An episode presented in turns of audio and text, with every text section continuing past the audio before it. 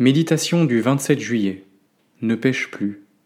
Jean 5, verset 1. Là se trouvait un homme malade depuis trente-huit ans. Jésus le vit couché, et sachant qu'il était déjà là depuis longtemps, lui dit Veux-tu retrouver la santé? Lève-toi, lui dit Jésus, prends ton lit et marche. Aussitôt cet homme retrouva la santé, il prit son lit et se mit à marcher. Après cela, Jésus le trouva dans le temple et lui dit Voici, tu as retrouvé la santé. Ne pêche plus, de peur qu'il ne t'arrive quelque chose de pire.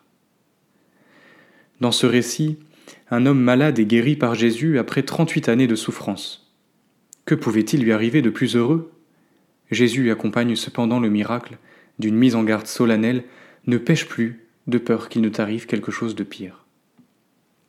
Nous pensons peut-être que cet avertissement tombe comme un cheveu sur la soupe, mais il manifeste en réalité la sagesse du Seigneur, sa connaissance des véritables enjeux.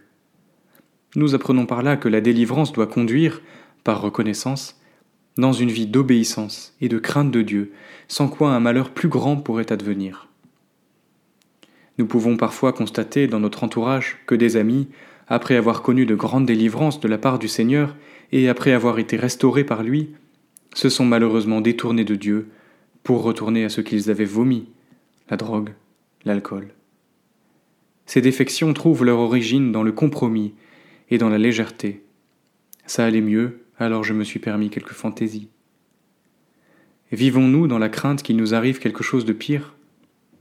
Le Seigneur fait grâce aujourd'hui encore, il appelle et délivre, mais pas pour que nous vivions comme autrefois, avec les mêmes passions, les mêmes raisonnements, la même légèreté.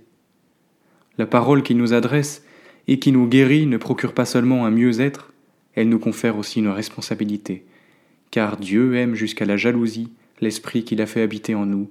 Jacques 4, verset 5. Laissons-nous sensibiliser par ces choses que la parole enseigne et que l'Esprit nous rappelle sans cesse. Demeurant dans la crainte de Dieu, nous n'aurons alors plus rien à craindre, pas même nos faiblesses. Nous prions. Seigneur, s'il te plaît, aie pitié de nous, de nos frères défaillants à cause de leur légèreté. Ne retire pas ton Esprit Saint, mais touche nos consciences pour que nous ne tolérions pas le mal dans nos vies. Agis, nous t'en supplions, afin que nous ne sacrifions pas ton œuvre au profit de nos envies, de nos plaisirs, de notre propre gloire.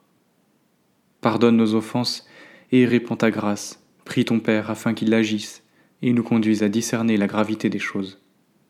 Que ton nom soit glorifié. Amen.